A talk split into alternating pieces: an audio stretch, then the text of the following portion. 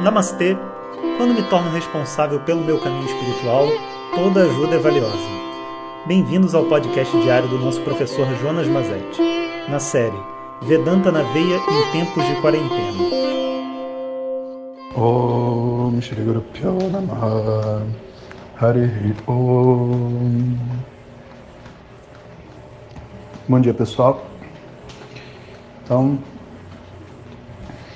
Ontem completamos o segundo dia de Vedanta na Veia. Um tema um tanto difícil, não pelo tema em si, mas porque entender que entender que existem dois tipos de problemas e que os problemas não não se resolvem por si só e que quando eles se misturam, eles provocam uma vala, né, onde a gente não consegue sair. É na verdade a crise de vida existencial de muita gente. Né? Muitas pessoas buscam a espiritualidade para sair dessa vala que se encontram, sabe? Então, foi uma aula muito especial. Inclusive, vou pedir o pessoal da equipe para colocar o link da página do curso, porque todas as aulas estão lá nessa página. Então você pode acessar a primeira, a segunda, e cada aula fica por três dias, né? Então tem mais um ou dois dias para ver a primeira, e a segunda vai ficar lá por três dias. Então é uma oportunidade, se caso né, você queira rever a aula ou até indicar para alguém que você acha que possa se beneficiar dela, sabe? A única coisa que a gente pede é assim, se você compartilhar, o curso é gratuito, pode compartilhar. Só avisa a pessoa que se ela quiser receber as outras informações do curso e sobre outros cursos, ela precisa entrar para o grupo do Telegram. Porque as aulas dali vão sair do ar em breve. E hoje a gente entra no terceiro tema, que é o aprofundamento dentro desse caminho espiritual e a compreensão de como viver uma vida espiritual dentro de um tempo de crise e quando os nossos meios estão restritos, né? Como as quarentenas, a, as dificuldades financeiras vindo, né? E tudo mais, né? São a gente meio que perde um pouco a a referência, sabe? E parece que a espiritualidade é deixada de lado. Mas esse é o momento onde a espiritualidade tem que ser mais usada, né? Onde você vai ver se você está colhendo os frutos da espiritualidade que você plantou. Então, para mim é um tema muito especial. De verdade, se vocês. É, não sei se vocês estavam me acompanhando, né? Desde aquela época, a maioria provavelmente não. Mas há seis anos atrás, quando eu voltei sete anos atrás, voltei da Índia. Eu fui uma das primeiras pessoas a dar cursos grátis e cursos online, sabe? Porque eu entendia que as pessoas precisavam escutar Vedanta até para poder se interessar para fazer um curso, né, entender o que é. E eu tinha alguns alunos que moravam longe e depois de um tempo eles um dia deu uma chuva, né, e eles pediram para se podiam assistir por Skype. Eu falei que sim. E aos poucos todos os alunos da minha turma foram migrando para online. E eu fiquei muito receoso, né? Como é que era, como é que ia ser. E, e eles se asseguraram, porque o professor não está tendo perda, eu estou ganhando tempo, eu estou duas horas a mais na minha vida, estou em casa e a gente se, se encontra nos retiros, né? E eu parei para pensar, né, na época que eu estava estudando, eu falei, cara, mas realmente eu estudei tanto por gravação, né? Gravação de fita cassete ainda eu tinha, sabe? Por CD, sabe? Tanto, tanta gravação eu estudei. E quando a gente estuda presencialmente, sabe? Mas estuda presencialmente dentro de, um, de uma cidade grande, o presencial ele não é tão presencial assim, se é que você me entende.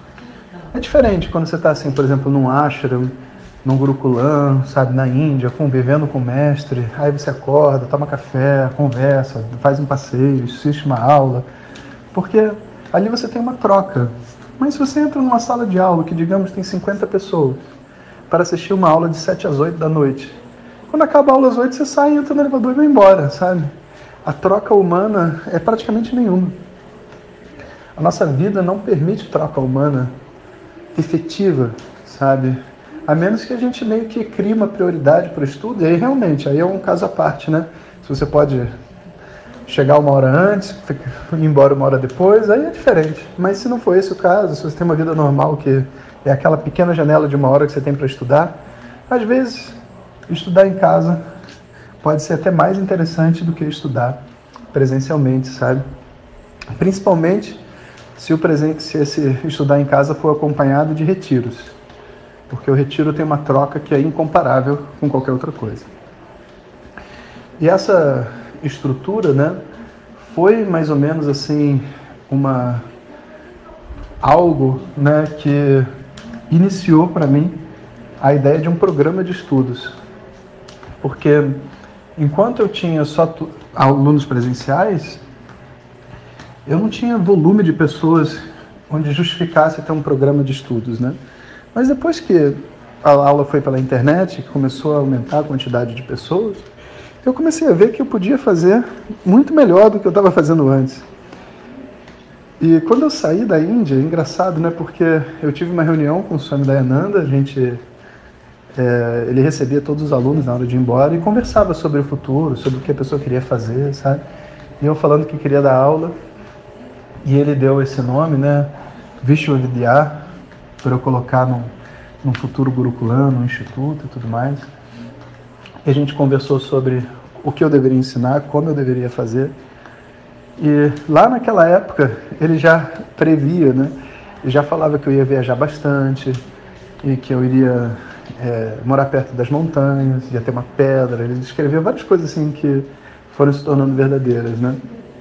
E naquele momento a gente estava assim é, traçando uma ideia que o conhecimento, né? Você pode estudar de muitas formas, mas se você quiser chegar assim num lugar mais profundo, mais rápido, você precisa de uma estrutura, sabe? E essa estrutura envolve não só você estudar Vedanta de uma forma, entre aspas, sistemática, sabe? Passo a passo, construindo uma visão, mas também esse conhecimento tem que ser acompanhado de um conjunto de outras sadhanas, como meditação, yoga, exercícios emocionais e coisas assim que é, provocam uma certa aceleração da maturidade do indivíduo, sabe? E foi ali que nasceu pela primeira vez esse programa chamado Vedanta Sara, que é um programa de estudos que envolve aulas online e esses retiros presenciais, vários tipos de retiro, 15 dias, fim de semana, que é o que eu ofereço para os meus alunos, sabe? Então, sendo uma coisa antiga para mim, sabe? eu sempre tive toda a convicção de que eu estava fazendo a coisa certa, porque eu estava vendo os alunos aprendendo. Eu já tinha visto um monte de gente estudando, inclusive gente que estudava presencialmente e que continuava no mesmo local, sabe? Não, não caminhava, sabe? E acaba que o maior fator para o nosso crescimento, no fundo, é o nosso verdadeiro desejo de acordar, de crescer, de se transformar, de, de descobrir o novo, sabe? E você vai fazer isso através de um CD, você vai fazer isso através de uma aula online, você vai fazer isso através do meio que você tiver, porque você está no momento de crescer. E eu digo mais, se Shankaracharya né, tivesse uma câmera de vídeo, cara, ele ia, ele ia gravar todas as aulas que ele deu. Ele não iria escrever. Por que, que ele iria escrever se ele poderia gravar? É mais informação. E se a gente tem essa essa ideia, sabe, de que o estudo tradicional é um estudo de livro, você está entendendo? Entende? Você só tem uma mente antiquada. Livro era a forma que você registrava o conhecimento há milhares de anos atrás. Agora você tem outras formas.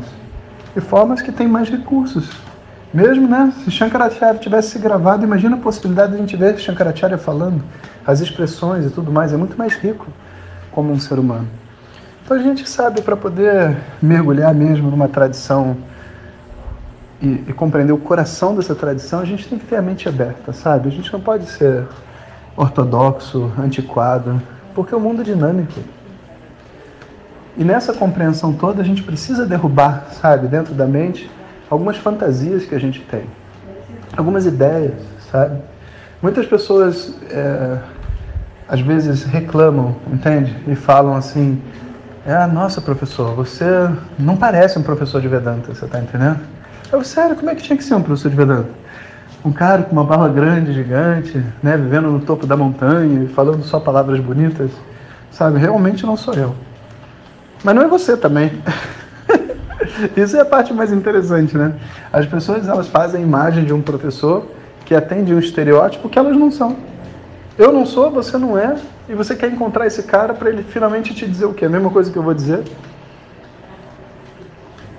Você quer uma pessoa que fale sobre, sabe, a realidade, a existência, a consciência desse universo inteiro, quando você não consegue nem conversar com seus pais de maneira apropriada? Não consegue nem manter um casamento? Sabe? Isso é ridículo. E o mais interessante é isso. Porque as pessoas que realmente entendem o que é Vedanta, quando elas escutam o que eu estou dizendo, elas entendem por que, que eu digo o que eu estou dizendo. Porque você não tem como apresentar Vedanta para uma pessoa no Ocidente que precisa de terapia, não precisa só de Vedanta, sabe? E achar que ela vai entender e vai crescer e vai evoluir. Você está entendendo? Não vai acontecer. Ela vai entender Vedanta, vai gostar de Vedanta e vai parar numa parede, que é a evolução, a maturidade do corpo desse indivíduo, da mente desse indivíduo. É muito interessante, sabe, ver assim as pessoas é, clamando pela pureza de Vedanta, sabe, mas pessoalmente não tendo a maturidade para lidar com a própria vida, sabe? Isso não é correto. E nem é correto dizer que você pode separar o autoconhecimento de toda a maturidade que envolve a jornada de uma pessoa dentro desse mundo.